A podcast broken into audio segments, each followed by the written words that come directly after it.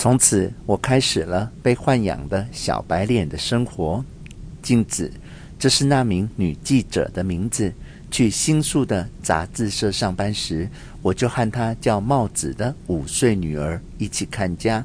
在此之前，镜子外出时，帽子总是在公寓管理员的房间玩耍。现在来了一位善解人意的叔叔陪她玩，她看起来很开心。我稀里糊涂的在他那儿待了一星期左右。公寓窗外附近的电线上挂着一纸风筝，被春天夹杂着的尘埃的风吹得破烂不堪，但还是死缠着电线不放，仿佛在不停的频频点头。每每看见这一幕，我都忍不住苦笑，脸红，甚至还会做噩梦。我需要钱，需要多少？很多，俗话说“财竭缘尽”，此话一点也不假呀。别说蠢话了，这不过是老掉牙的，是吗？看来你不懂。再这么下去，没准我会逃走的。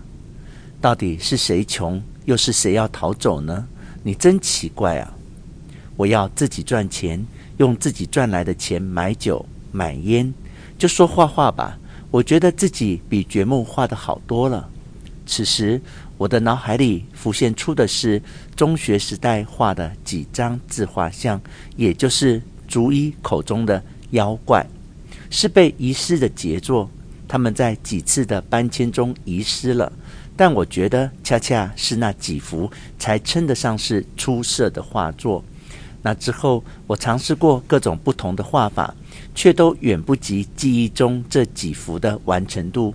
为此，我一直被一种倦怠的失落感所困扰，心空虚的如同巨大的空洞，一杯喝剩下的苦艾酒。我悄悄形容那永远无法弥补的失落感。一提到画，那杯喝剩下的苦艾酒就会在我眼前隐约闪现，一种焦躁的苦闷涌上心头。啊，真想让他看看那几幅画。让他相信我绘画的才能。呵呵，怎么啦？看你一本正经的开玩笑，太可爱了。这不是玩笑，是真的呀！啊，真想让他看看那些画。我如此徒劳的烦闷着，突然间，我心思一转，放弃原来的念头。漫画，至少画漫画，我觉得比掘墓强。我这一句敷衍的玩笑话，没想到让他信以为真。是啊，其实我蛮佩服你的。你平时给帽子画的那些漫画，我看了都忍不住笑。